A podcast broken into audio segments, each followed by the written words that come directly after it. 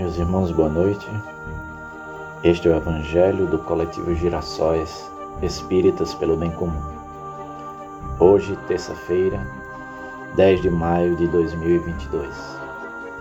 No dia de hoje, dedicamos as nossas vibrações, durante todo este Evangelho, aos trabalhadores da última hora.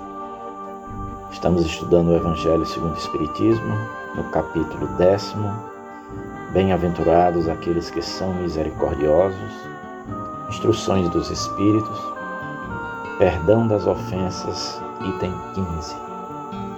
Vamos passar a leitura do Evangelho segundo o Espiritismo. Perdoar aos inimigos é pedir perdão para si próprio. Perdoar aos amigos é dar-lhe uma prova de amizade. Perdoar as ofensas é mostrar-se melhor do que era. Perdoai, pois, meus amigos, a fim de que Deus vos perdoe.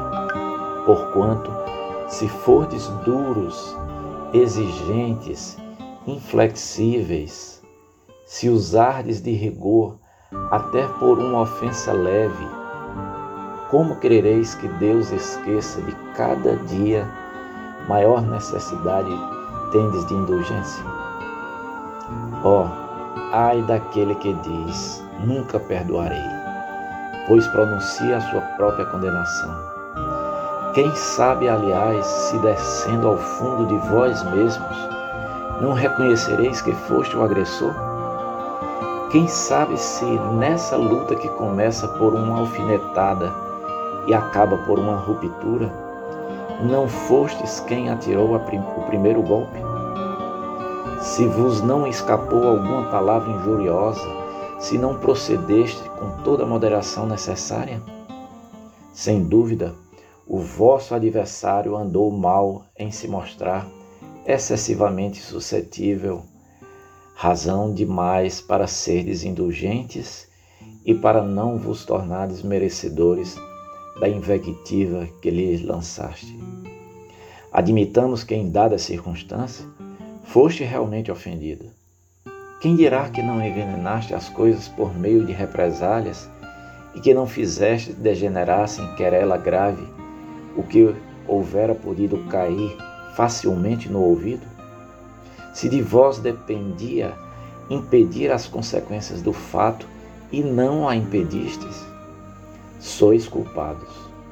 Admitamos finalmente que de nenhuma censura vos reconhecereis merecedores. Mostrai-vos clementes e com isso só fareis que o vosso mérito cresça. Mas há duas maneiras bem diferentes de perdoar. Há o perdão dos lábios e o perdão do coração. Muitas pessoas dizem com referência ao seu adversário. Eu lhe perdoo, mas interiormente alegram-se com o mal que lhe advém, comentando que ele tem o que merece. Quantos não dizem, perdoo, e acrescentam, mas não me reconciliarei nunca. Não quero tornar a vê-lo em toda a minha vida. Será esse o perdão segundo o Evangelho? Não. O perdão verdadeiro o perdão cristão é aquele que lança um véu sobre o passado. Esse o único que vos será levado em conta, visto que Deus não se satisfaz com as aparências. Ele sonda o recesso do coração e os mais secretos pensamentos. Ninguém se lhe impõe por meio de vãs palavras e de simulacros. O esquecimento completo e absoluto das ofensas é peculiar às grandes almas. O rancor é sempre sinal de baixeza e de inferioridade. Não ouvideis que o verdadeiro perdão se reconhece muito mais pelos atos do que pelas palavras. Paulo, apóstolo, Leão 1861. Bom, o Evangelho da Noite é, nos possibilita a reflexão sobre esse tema do perdão que tanto impacta nas nossas vidas. que principalmente tenhamos condições de, ao recordarmos episódios nossos de conflitos de diferentes origens e diferentes tempos, os tempos atuais ou tempos remotos, não mais nos coloquemos simplesmente na posição de vítimas. Que essas recordações, ancoradas nessas sinceras reflexões que o Evangelho nos propõe, nos indique que comportamentos, posturas, palavras nossas poderiam ter sido diferentes e mais positivas, e que dessa forma, o quanto atitudes de perdão da nossa parte poderiam ter minimizados esses conflitos, ou até, quem sabe, evitados.